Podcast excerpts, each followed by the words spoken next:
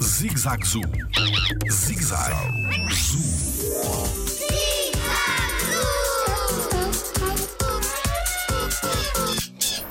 Como acontecem os nascimentos no jardim zoológico? Olá, eu sou o Diogo Gomes e sou biólogo no Jardim Zoológico. A verdade é que os, que os nascimentos no jardim zoológico acontecem de uma forma natural, ou seja, não há qualquer intervenção aqui da parte dos nossos tratadores e os animais, depois de completarem o seu desenvolvimento que têm que fazer até estarem prontos para nascer, eh, depois nascem de uma forma natural, ou seja, não há qualquer intervenção do homem.